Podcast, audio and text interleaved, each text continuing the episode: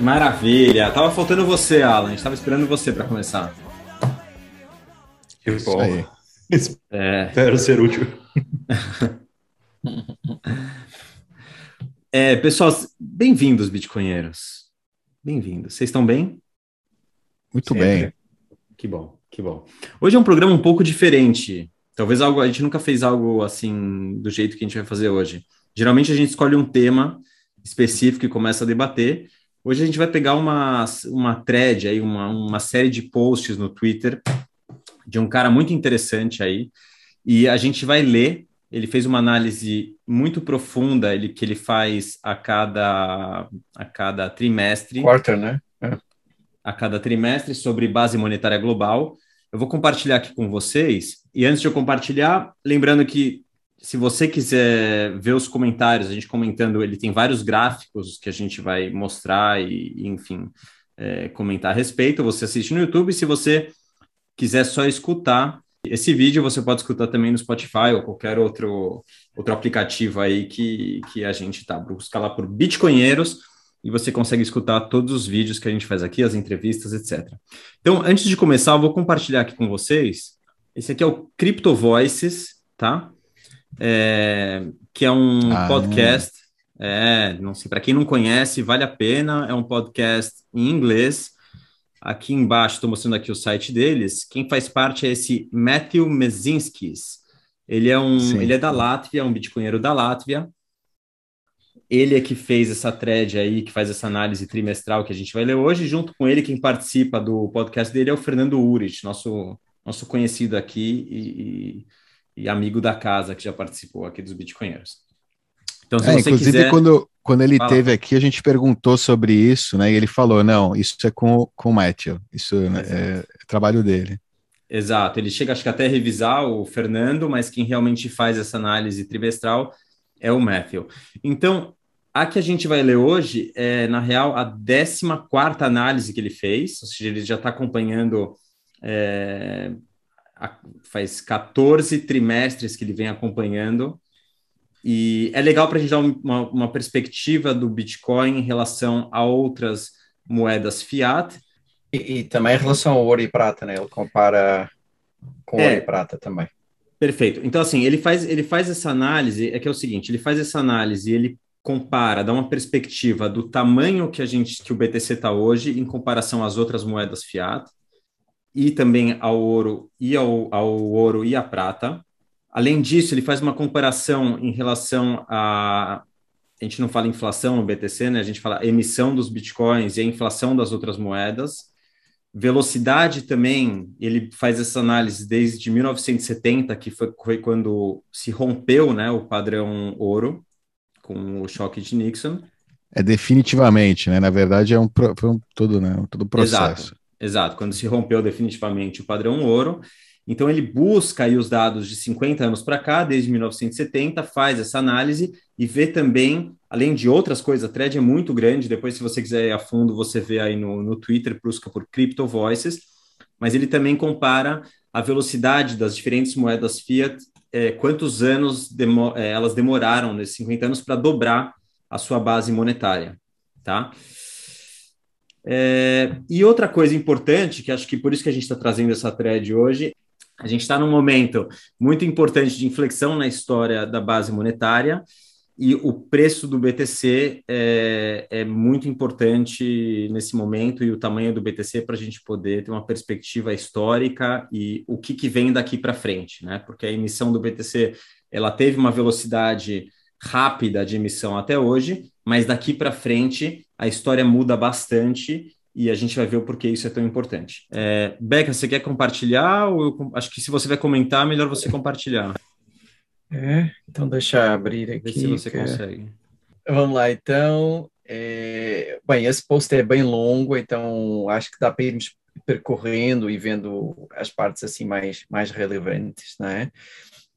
Um, na verdade, ele, ele trata de uma análise da massa monetária global, eh, dividida vai em, eh, entre as principais moedas fiduciárias, ouro, prata e Bitcoin, portanto, esses três grupos, digamos assim.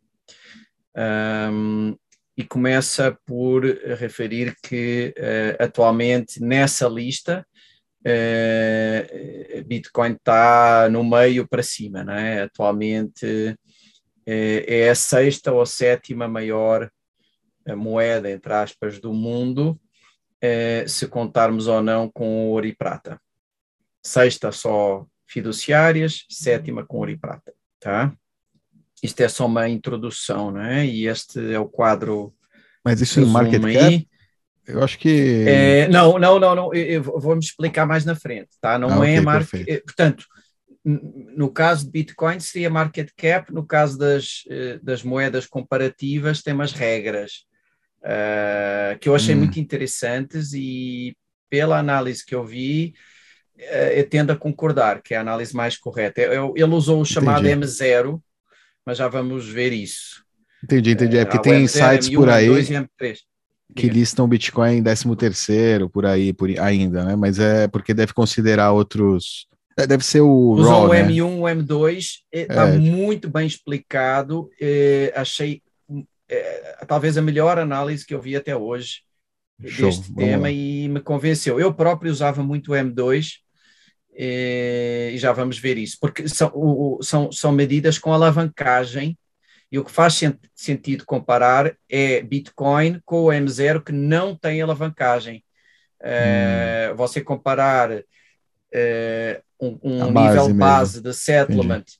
com nível alavancado não faz sentido. Então está muito bem explicado, tá? E vamos, vamos, vamos ver. Eles, eles analisam principalmente 30 moedas que sozinhas representam 94% do PIB mundial, então nem sequer faz sentido incluir mais, são usadas direto ou indiretamente, tanto ou indexadas em 61 países uh, e representam uma massa total de base monetária, já vamos ver o que é, que é base monetária, de 20, quase 30 trilhões, não é?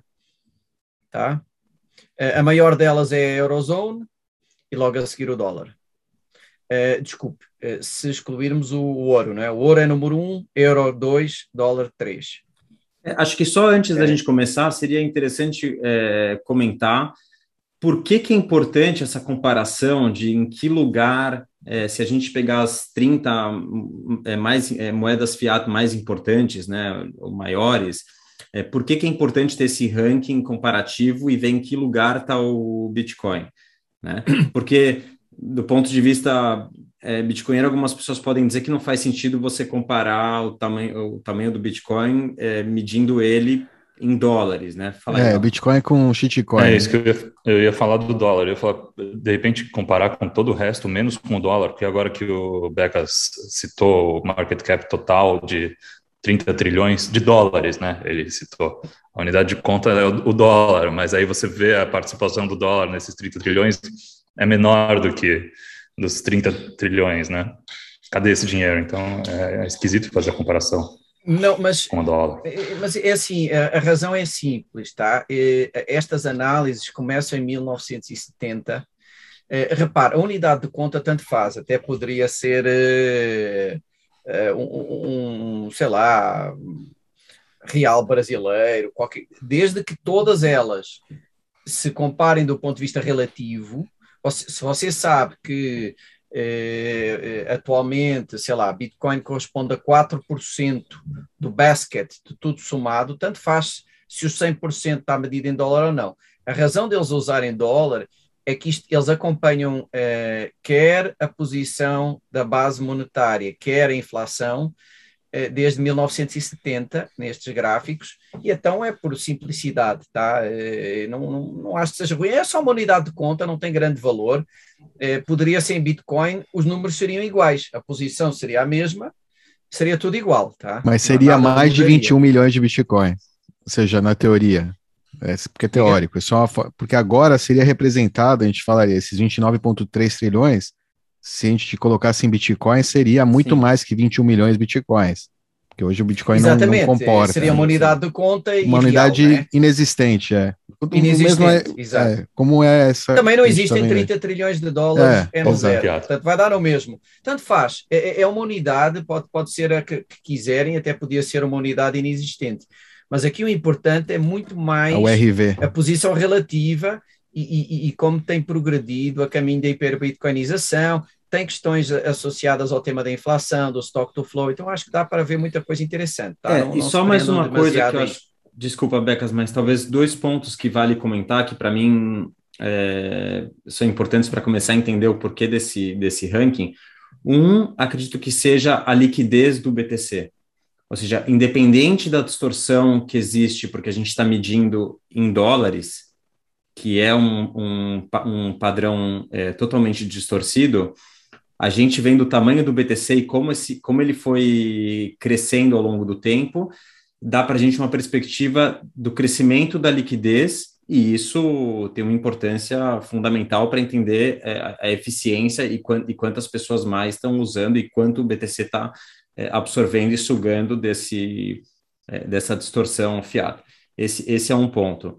É, e outro ponto que está relacionado a isso é, para mim, uma, uma medida de em que ponto estamos ou quanto estamos avançando na redução da distorção dos sinais da economia. Ou seja, conforme o Bitcoin vai, vai aumentando a sua participação é, em relação ao, à liquidez, ao tamanho da participação do uso da moeda fiat no mercado mundial, a gente reduz as distorções, as ineficiências do mercado que existem hoje.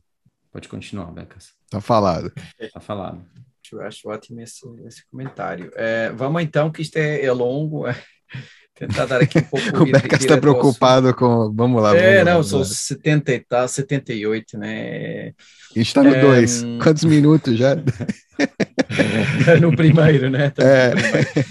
É, é o seguinte, portanto, o é, numa posição apenas de, não é, de, de, de tabela, é, Bitcoin está mais ou menos, passou o franco suíço e está praticamente passando a, a, a, o British Pound, o que é interessante porque é uma das é, moedas mais antigas do mundo, das, das grandes é a mais antiga mesmo, Uh, com um central bank de projeção mundial, portanto, é, é, relevante Bitcoin ultrapassar a Libra, a, a, última moeda de reserva mundial antes do dólar. É? Uh, acho que é um marco, marco bastante importante. ele fala um pouquinho aí, aí da questão de, da, do Banco de Inglaterra e de todo o seu, o seu historial, que os bancos centrais, embora a transparência devesse ser praticamente obrigatória, não é fácil saber exatamente o que é que se passa no balance sheet deles. 90% é, é, mais ou menos uh, conhecido, mas não há ali uma clareza total, enfim, mas apesar de tudo o Banco de Inglaterra é dos mais transparentes. Um, e, e, portanto, neste momento está mais ou menos a, a esse nível do, da Libra, 1,3 uh, trilhões a Libra, 1,2 trilhões o, o Bitcoin. Aqui é uma tabela comparativa, deixe-me de comparação com uh, o Bitcoin com, uh, comparado com alguns indicadores, ouro, nomeadamente. Desculpa? Não, ouro, prata. É, não só. Uh, portanto, ele representa mais, quase o dobro do que a prata que não está em uso industrial, portanto, joias, moedas e, e barras tá? já, já, é mais, já é quase o dobro da prata. Uhum. Uh, já é 12% do ouro não industrial, novamente joias, uh, moedas e barras. É 4%, é incrível, hein? É como, como a coisa avançou rápido.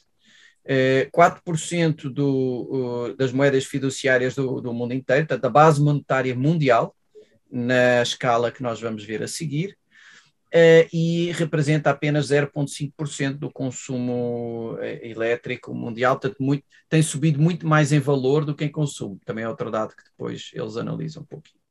Uh, ouro e prata é, é passado, é? era, era a base monetária do mundo até algumas décadas atrás, deixou de ser. atualmente são as moedas fiduciárias, é? E, e, e vê-se um caminho de substituição do Bitcoin à, à medida que se analisa ano, ano após ano. Um, aqui entrar um pouquinho na questão uh, uh, da base monetária, eu acho que é um dos temas mais importantes, a, além do artigo, obviamente, de, de, do thread, de analisar o ponto atual, como backgrounder, eu acho que este é o mais importante de tudo, que é nós sempre comparamos, nós dizemos, ah, 30 trilhões de dólares, eh, estamos olhando para o M2. O, o, é importante ver, eu vou, eu vou falar, óbvio, não, não sou especialista, tá? Posso ter alguma imprecisão, mas vou tentar descrever mais ou menos. O M0 é o que seria, entre aspas, o, a base monetária real, não alavancada. Ou seja, é a soma de todas as notas, tá? mais o, as reservas que os bancos têm no Banco Central de cada país.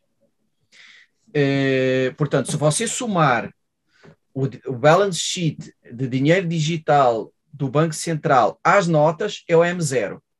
Esse é o número que ele usa aqui para comparar com Bitcoin, que dá, sei lá, 5 trilhões de dólares, 6 trilhões, 7 trilhões de euros, e todas as juntas do mundo dá os 30 trilhões. Isso é o M0. O M1 já tem alavancagem. Por quê? O M1 soma os depósitos nos bancos comerciais.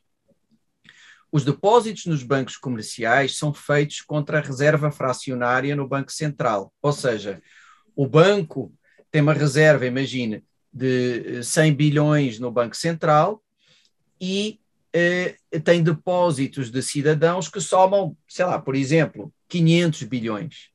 Tá? Esses 400 bilhões contam para o M1, não contam para o M0. Portanto, o, o que eles dizem é: isso não é base monetária, isso é alavancagem. O, eh, se você vai contar com, eh, comparar com Bitcoin, que é base monetária pura, tem que ser o M0. Tá? O M2 uh, inclui já, portanto, o, o, M1 é o M0 mais uh, depósitos de conta corrente, coisas assim que são conversíveis em cash quase instantaneamente, tá? Então, não é cash, mas é quase. O M2 já inclui eh, instrumentos de, de, mais longo prazo. Por exemplo, uma conta poupança estaria no M2 e alguns instrumentos financeiros e não no M1 tá? Então, o M2 é ainda maior do que o M1 e ainda mais alavancado. Portanto, ele, quando estão comparando com o Bitcoin, que é um settlement e zero alavancado, o correto é usar o M0, tá? Eu, eu achei interessante o conceito. Eu próprio estava muitas vezes comparando com M1 e M2, e a partir de agora acho que vou corrigir isso. O certo é comparar com M0. É, é, é a forma de medir Bitcoin contra as outras fiduciárias. E é o que eles usam em todo o artigo, com, tá? Com M1 ou M2, é, detentores de M1 e M2 podem comprar Bitcoin? Com M1, M2, com tipo dinheiro no Sim, layer, é layer, layer 1 Você pode comprar 2. alavancado.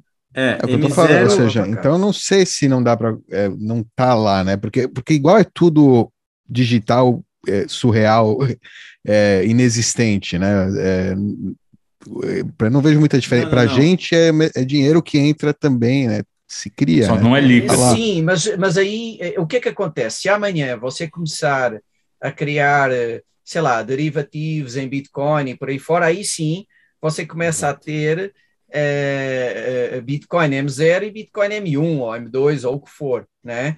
Já existe algum tipo de alavancagem em, em Bitcoin, mas o settlement é M0. Então, a forma de você poder comparar ao longo de décadas uh, uh, várias moedas fiduciárias com Bitcoin, sem introduzir distorções ainda maiores do que elas já têm, eu acho que é o ir para o nível mais puro de cash, que é o M0. Fa faz todo o sentido, tá? Exato. Porque o que ele tenta fazer. É, é menos manipulável.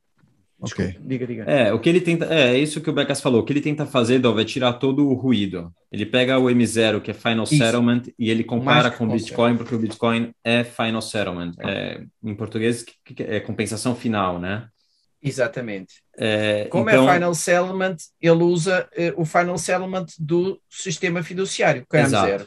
Exato. Ou seja, tirando todo o ruído, é, tirando todos os derivativos, é, indo para a compensação final, como que isso se compara para ter uma, uhum. uma perspectiva okay. mais, mais fiel aí, mais fidedigna é, do BTC em relação à moeda fiat. Mas M1 é depósitos. É isso que eu não entendo. Para mim, depósito é cash, né? Não é dinheiro que alguém eu trabalhei, ganhei e coloquei no banco. Isso é um M1? Isso estaria no M1? M1 entra short-term funds, é, é, fundos de, de curto prazo, já é, começa a ter um pouco de alavancagem.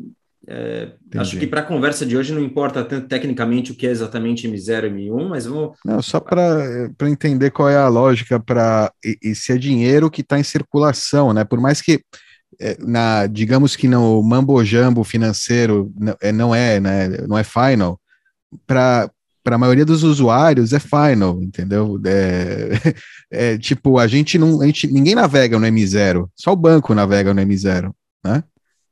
Tá, só os bancos navegam nesse um default, layer. Imagina que amanhã tivesse uma, um default que, que ninguém pagasse mais ninguém, que tudo quebrasse, tá? Todo esse M1, M2, todos esses essas alavancagens, seja fundos de curto prazo, médio prazo, longo prazo, derivativos, que tudo isso quebrasse, é, fosse a bancarrota, o que ia sobrar do fundo do tacho é o M0, okay.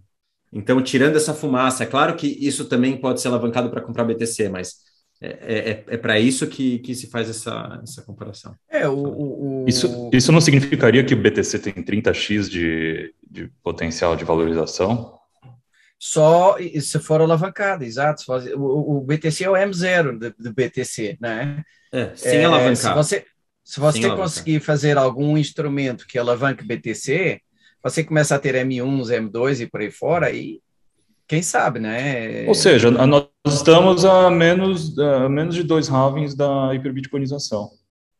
Calma, vamos chegar lá. Mas a sua pergunta, tá Alan, é 30 vezes, considerando que o Bitcoin só absorva M0, base monetária de compensação final.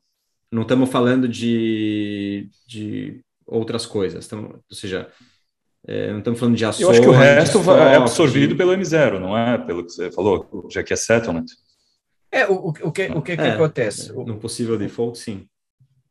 Tem sentido. Sim, é, o, é, de qualquer forma, óbvio, em casos de, de, de stress do sistema financeiro, enfim, há ajustes que o Banco Central pode fazer, mas o M0, basicamente, o Banco Central diz assim, ó, o estoque de moedas é esse, e dá autorização ao banco para emprestar e para, para entre aspas, criar moeda é, acima desse. Ou seja, o, o, banco coloca X em reservas no, no, no, no Banco Central e, é, e pode ter uma criação de moeda 5, 6, 7 vezes superior a isso. É, essa segunda criação de moeda é o M1, se for de curto prazo, e o M2, se for instrumentos de longo prazo e mais outra, outros instrumentos financeiros, enfim. Então, a base para toda esta análise é o, um, é, é o M0, tá? Uh, por isso é que os números são menores que os que estamos habituados. Nós chegamos a ver números de M2 do Fred, né, lá do, do Fed de, lá de um dos Estados americanos, que era o que publicava, St. Louis ou não sei o quê, uh, de 20 trilhões. Portanto, isso era o M2. Aqui é M0 sempre, só para as pessoas saberem o, o que, é, do que é que se trata, né? Uh, aqui, ó, why? Because that's the end of the line. It's final settlement in either system. There is no deeper level you can go in the financial monetary system than the monetary base. E a mesma coisa com o Bitcoin. Não há nível mais profundo que se possa ir do que o block, blockchain né? e, o, e o, o settlement base do Bitcoin. Mas no, inclusive... só uma perguntinha: no sistema Fiat do M2 não vaza para o M1 e eventual, ou não vaza para o M0 eventualmente quando as dívidas são pagas? Ou seja, ele tá, é, é, tipo, isso é a previsão futura, né? Esses M2 e M1 acho que é a previsão futura do que vai ser o M0. Não, não, é, pres é, presente. É, é o que está hoje como dívida que está sendo paga. Ele está tipo, é, é o, o, que os, o que os escravos da dívida vão pagar ainda nos próximos não, anos. E não é só a dívida. Se você soma o, as, as notas todas que existem em circulação ao balanço do Banco Central. Teoricamente é dívida, sim, né? É dívida. Sim, ao IOU, no esse sentido é, é como se fosse uma dívida do banco ao Banco Central, vá. É, porque, porque, na verdade, o, o, o, o cliente pode ter um depósito de conta corrente, não é dívida, não é? É, no máximo é dívida do banco com o cliente, né? não o cliente com uhum. o banco. A conta corrente mas, é, mas é uma dívida. É, ela hipoteca, hipoteca não é M2? Não seria um M2? M1, M2, sei lá. É M2, longo, longo prazo, entre aspas. Acho que é Sim, mas M2. se for conta corrente, né? Você tem 100 reais em conta corrente. Esses 100 reais correspondem a 10 reais de reserva no Banco Central. Então, 10 reais são M0 e os 90 são M1. É um dinheiro que existe só no, no, num segundo nível, tá? Mas, enfim, hum, eles, eles referem, por isso é que não faz sentido comparar Bitcoin com Visa ou Mastercard. Bitcoin compara com esse M0 das moedas fiduciárias. Quando você fala de transações por segundo, Visa, Mastercard, já está falando de outras coisas. Eh, Bitcoin é um M0 que eh, é reconciliado globalmente a cada 10 minutos. Eh, e aí, assim, bate qualquer eh, instrumento fiduciário.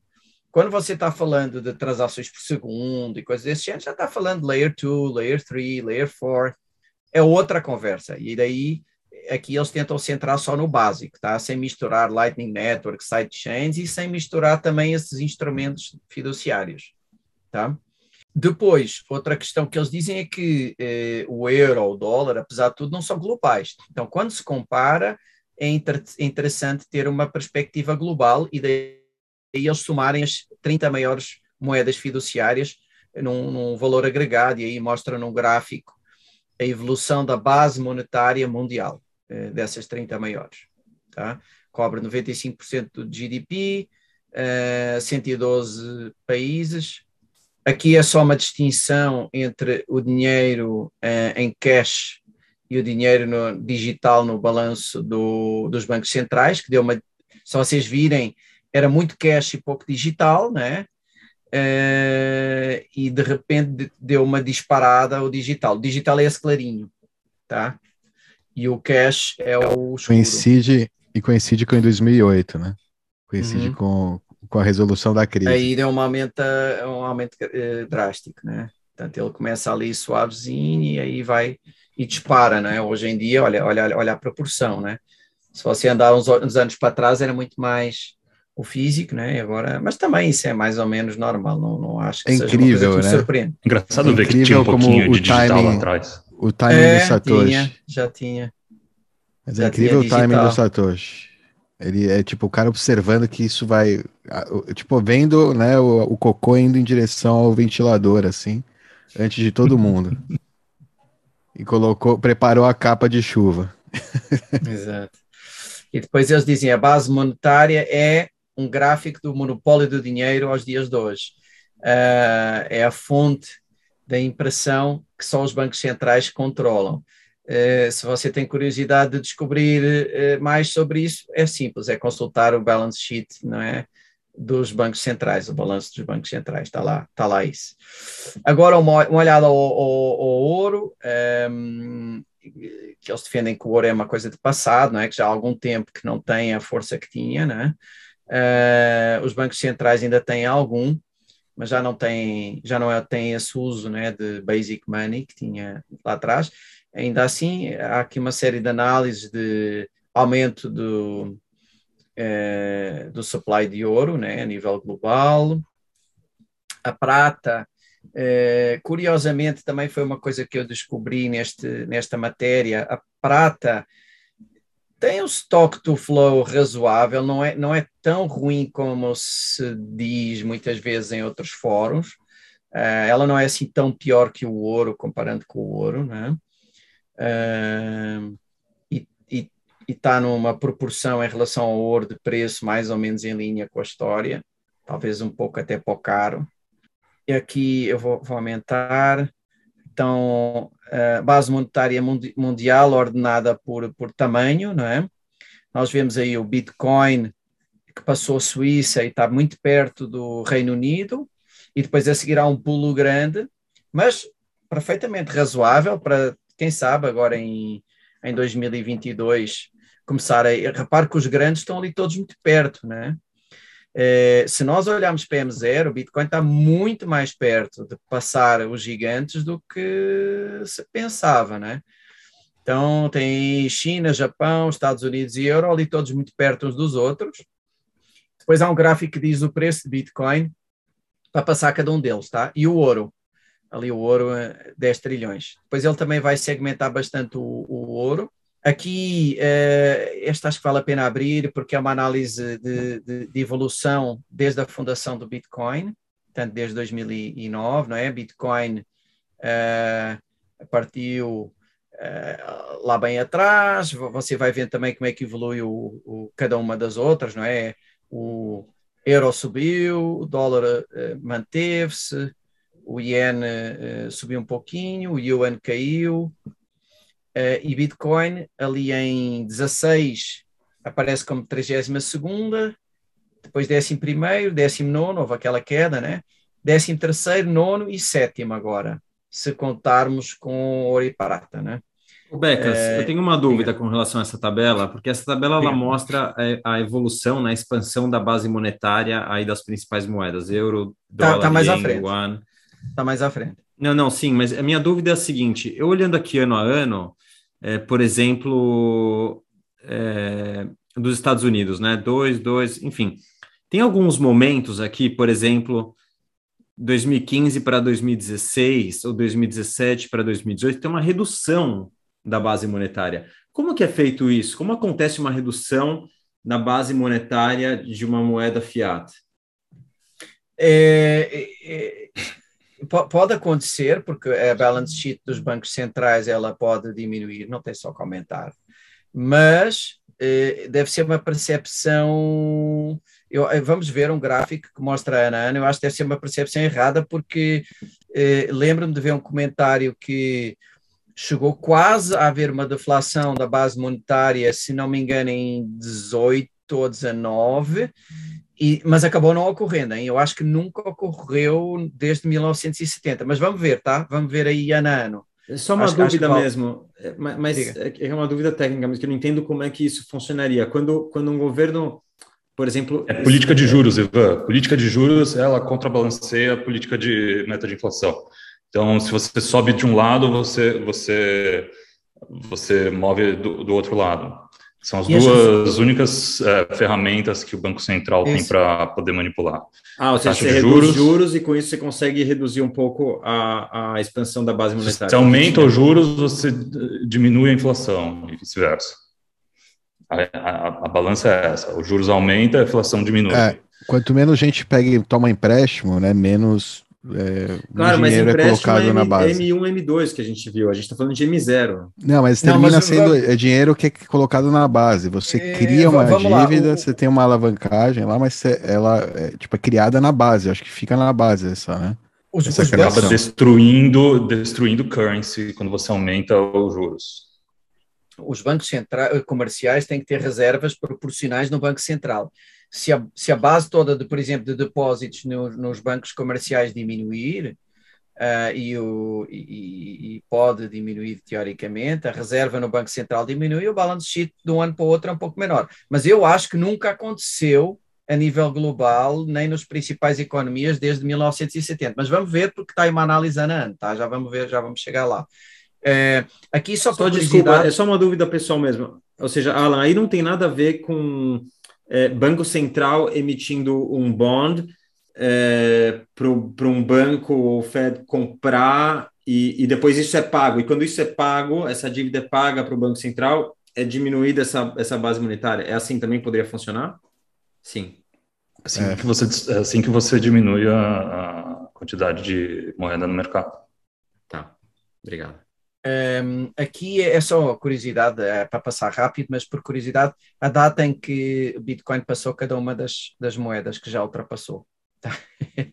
só por curiosidade, né? Esse franco suíço fevereiro deste ano, a, a rupia em, da Índia dezembro de 2020, dólar australiano outubro de, de 17, por aí fora, tá? Só por curiosidade, o rublo outubro de 20, enfim, só é, acho que outra passar. coisa que é, é, curioso, mas acho que outra coisa importante de ver, é para ver nessa tabela, Becas, é, mais uma vez como isso denuncia esse ponto de inflexão, porque você vê que ele demora um tempo é, para ultrapassar a primeira, né? Mas como aí você tem um monte de países, né, com uma base monetária de 0, 001, 002, 002, uhum. você vê que entre 2016 e 2017 o Bitcoin ultrapassou aí quantos? 1, 2, 3, 4, 5, 6, 7, 8, 9, 10, 11, 12, 13, 14, 15, 16, 17, 18, 19, 20, 21, 22, 23, 24 países, né, em dois anos. Sabe o que é que vai ser lindo?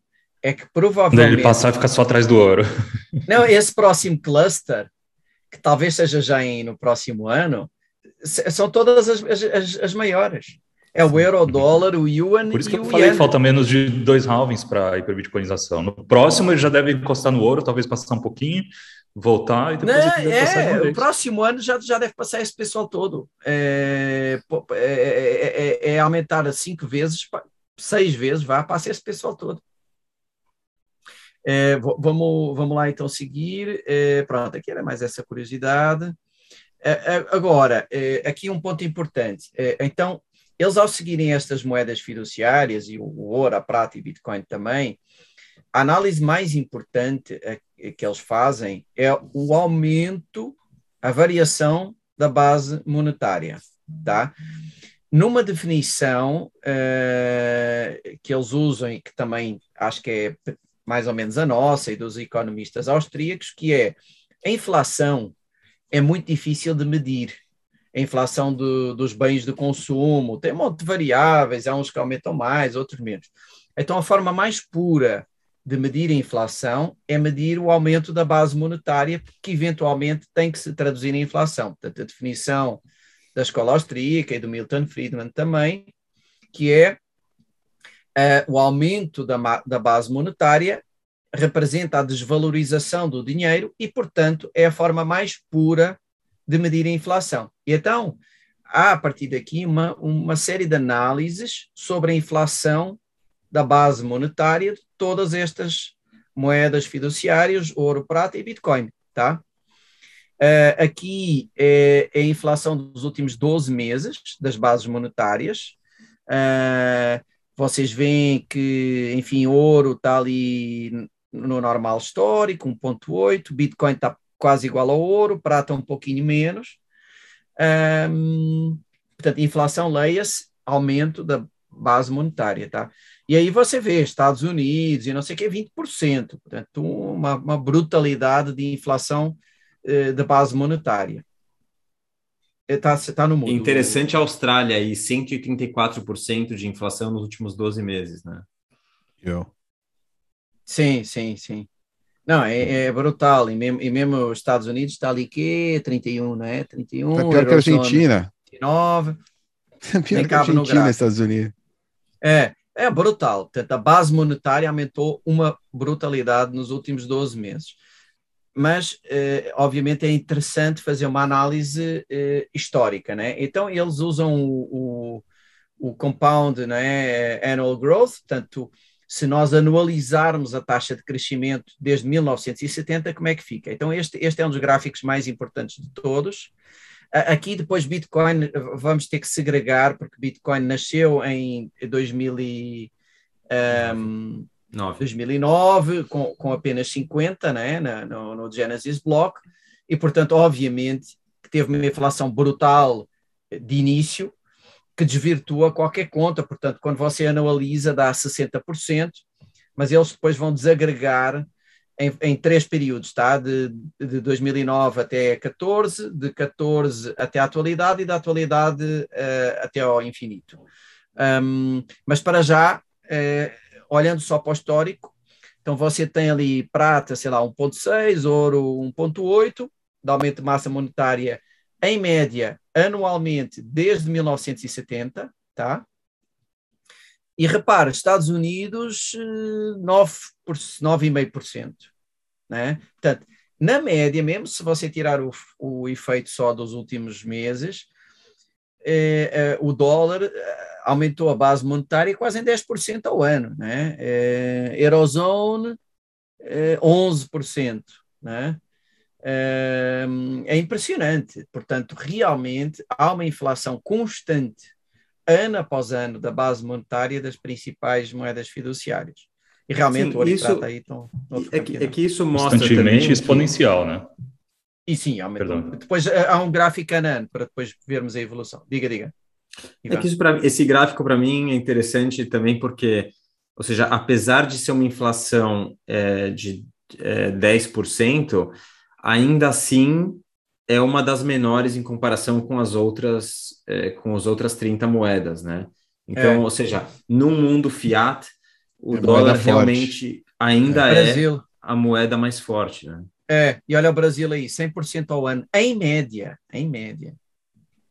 Em média, desde 1970, uma, uma, uma vergonha. Enfim, aqui, aqui este é importante porque a questão de Bitcoin tem, muito, uh, tem muita diferença em relação uh, àqueles primeiros anos, não é? Então não, não, não é justo uh, olhar só para o passado, tem que se olhar é, para o futuro. Só, só uma... Aí, Desculpa um adendo aí, porque ficou feio aí o real lá e tal. É, sim, tá bom, o real é, é, ruim, tá? Mas teve, a gente tem que lembrar, seja, se a gente tá descontando aí o Bitcoin, tem os anos de hiperinflação, caramba, tem esses anos. Isso, é verdade. É fora verdade. fora é do justo, padrão, né? Que... É, é.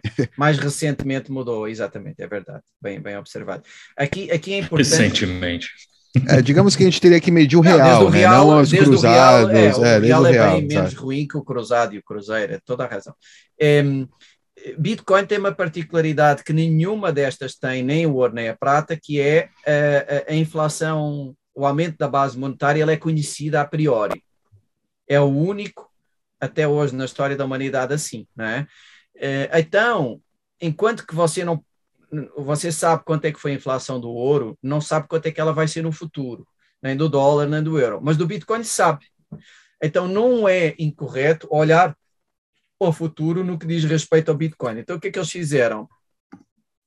É, dividiram é, é, a inflação de Bitcoin vai em três, em três pedaços. Portanto, até agora, que foi 60%, comparando aí com o ouro, com, com, com, a prata, com o dólar e por aí fora, e total do mundo, que deu 12% dessas 30 fiat. Mas, eh, desde agora até 2141, nós sabemos qual vai ser a inflação, nós podemos calcular. E vai ser de 0,09%, muito menor até do que o ouro e do que a prata. Tá? E isso é, isso é super importante, porque daqui para frente nós sabemos que ela vai ser mínima.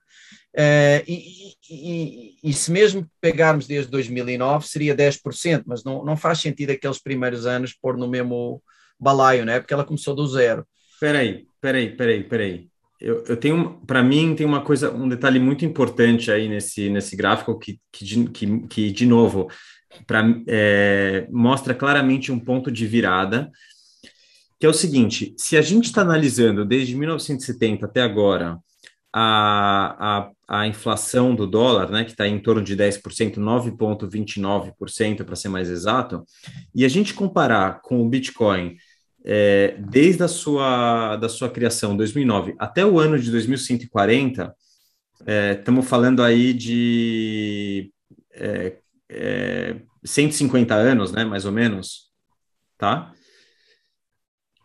Se, ou seja, se, se os Estados Unidos percebessem agora é, e, e, tomassem alguma atitude com relação à sua moeda, e parassem de, de incrementar sua base monetária definitivamente, a partir de hoje, seria uma moeda, em teoria, é, muito competitiva com relação ao Bitcoin. Porque ele teria aí em 150 anos uma taxa média de crescimento de, de 10%, de 9%, em comparação com o Bitcoin, que é 10,39%. Só que Sim, isso é agora. Isso, se eles fizessem isso. Vai quebrar todo mundo nesse processo. Não vão fazer. Né? Não vão fazer, claro, né? Claro. Não, e além disso, a base monetária está crescendo e vai continuar crescendo. Mas é interessante ver como, nesse momento, se, se tudo para, se a máquina de imprimir parasse agora, se fosse possível a máquina parar, é, até do dólar, de repente, é, ser lastreado em Bitcoin seria a única forma e único, o, o último momento da história, até o próximo halving, deles se manterem competitivos. Faz sentido o que eu estou falando ou, ou não é uma Sim, comparação? Porque o último até o próximo halving, não entendi. Né? Porque depois do próximo halving, é, daqui a o quê? Dois, três anos, a gente vai ter uma redução ainda maior no, na emissão ah, tá. do a, essa... a média vai estar menor do que os 9,29. Exatamente. Exatamente. Uh, aqui, uh, aqui é o aumento da massa monetária, nós vimos o anualizado médio. Aqui, em vez de olhar para o médio, você olha ano a ano. Tá? Isto responde à sua questão, Ivan, ou seja, nunca diminuiu. Mais perto que teve de diminuir foi em 2019. Bem, em 2000 foi zero, né? mas em 2019, segundo eles, eh, teve quase para diminuir e aí houve uma inflexão. Né? Mas repara, isso é a teoria, né? teoricamente pode diminuir. Olha lá, está sempre aumentando, sempre. Aumenta mais, aumenta menos. Houve dois a três anos em que aumentou pouco. Em eh, 50 anos, né? em 50 anos houve três em que aumentou pouco, houve zero em que diminuiu, e o resto aumentou sempre, e não foi pouco. Né? A média dá 12%. Isto é a, todas as moedas juntas, tá? E é a primeira vez né, que a gente está tendo com o Bitcoin um aumento assim, o Bitcoin relevante, né, com o mercado mais, com mais mercados, conjunto. Com a, passando a linha, né, essa linha aí dos 10 da média, né? Ou é, seja, esses dois anos agora são tem, tem que ser bombásticos para o Bitcoin. É, e, exato, e Bitcoin já representa 4% de, de, desse cabaz atualizado de moedas isso, Becas. Não, é. acho que não. 2021 deve ter mais, vai terminar é, com, é que, é Q3, vai terminar tá? no recorde. Esta análise é Q3, portanto termina em setembro. Ah, tá bom. Tá? Setembro. Vai, vai, eles depois no fim do ano vão atualizar lá para janeiro, fevereiro. Bitcoin é importante, porque realmente, quando você olha para a inflação de Bitcoin, pô, foi 3 mil por cento no primeiro ano, é totalmente atípico. O, o, o que interessa é, é, sei lá, a partir de 2014 começa a ficar mais normal. Hoje está igual ao ouro, né? 2021, 1,8% de aumento anual uh, do estoque, né? Uh, e, e, pronto, e no, no, no, próximo halving, então vai, vai ficar uh, bem abaixo do ouro e para a eternidade, né? Uma, uma curiosidade, eu escutei alguma vez, acho que o Roger Ver, ou o Reich, sei lá, que é quem tinha dinheiro nessa época, tipo, Bitcoin nessa época, tipo, tava vendo a pior época do Bitcoin, a pior época de inflação, né? Então é tipo, vocês têm que, meu, entender que o cara tava vivendo a hiperinflação, a maior inflação que o Bitcoin já teve na é, história. Não foi 3 mil por cento no primeiro ano, né? No, imagina você ter que manter né, a convicção com toda aquela moeda entrando no mercado, né? Você não sabendo a. É. Não é fácil, cara. Não é. Quem pensa que ser hodler a convicção é fácil, tem que, tinha que ser baseada em puros fundamentos para você não Exatamente. ficar maluco. Exato, Exato. No, na, é quase na filosofia é muito mais do que nos números, né? De início. Um, é, enfim, eles, eles depois aqui é uma questão mais de semântica, que eles dizem que isto é, é mais uh, emissão do que inflação, porque na verdade o limite de 20 é, é uma questão semântica, tá? Mas como o limite de 21 milhões ele é, é sabido a priori, uma coisa é você ter 21 milhões de massa monetária e emitir mais 10% e passar para 22 ou 24, desculpa, 23 um, isso seria a inflação da base monetária. Como você, na verdade, sabe que vai chegar a 21, mas começou de trás e está emitindo, eles dizem que não é correto, do ponto de vista formal, usar o termo inflação, mas sim emissão, porque você está emitindo algo que já sabe que vai existir. Enfim, é, é só é, semântico, tá? Esta, esta é acho que interessantíssima, tá? Uh, que é o preço do Bitcoin para passar cada um destes uh, a 65 mil, é mais ou menos o, o de hoje, não é? É, é? é, onde nós estamos. A 37 mil dólares o Bitcoin, ele passa toda a prata, entre aspas, disponível, ou seja, em. em não, Beca, desculpa, você, leu, você leu do lado errado, 72.900. Não, não, não, não, ele está falando 37.200 quando o Bitcoin ah, passou 37.200, é a prata passou física disponível. O, o, de toda menos, menos industrial. Portanto, passou o valor de toda a prata do mundo disponível para compra, vá, que é joias e, e moedas e barras. Uh, quando chegar a 72, que está bem pertinho, vai passar toda a prata que existe. Uh, que existe já minerada. Que já foi né? minerada. É, portanto, inclui industrial, tá? Que você, se quiser comprar, não pode, não pode comprar com o Bitcoin a 112, passa todo o ouro de todos os bancos centrais do mundo. Hein? E não está longe. esta análise é curiosa, porque nós estamos perto de várias barreiras importantes como passar o euro, passar o dólar, passar o ouro, hein? mais perto do que pensávamos, se a análise for rigorosa. A 256.900, você passa eh, todo o ouro que existe no mundo eh, monetário, não é? Portanto, barras e moedas, e, e portanto, guardadas em Banco Central ou não, tá?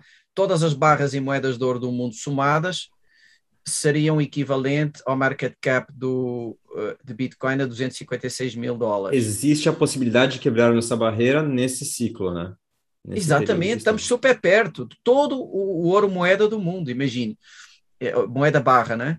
Um... Seria impensável um tempo atrás falar isso, né? Agora a gente fala isso com a maior naturalidade, mas quando é, a gente é via lá atrás, ah, não, 10x, 10x, 10x, o pessoal não é acreditava. Nunca, é, nessa, tá sonhando, isso aí é Hopium. Uh, uh, 540 mil, todo o ouro uh, disponível, portanto inclui também as joias, e a 613 mil, todo o ouro já, já mais minerado. Brutal, né? Todos estes objetivos estão relativamente perto de, de nós, né? É impressionante, né? O power of compounding acho que só é importante pelo seguinte, que é 9% ao ano e 10% ao ano é totalmente diferente. É, o compounding, né, quando você olha períodos longos, é, repare, reparem aqui a diferença, né? É, US Federal Reserve desde 1980, 9,3 demora oito anos a duplicar a base monetária.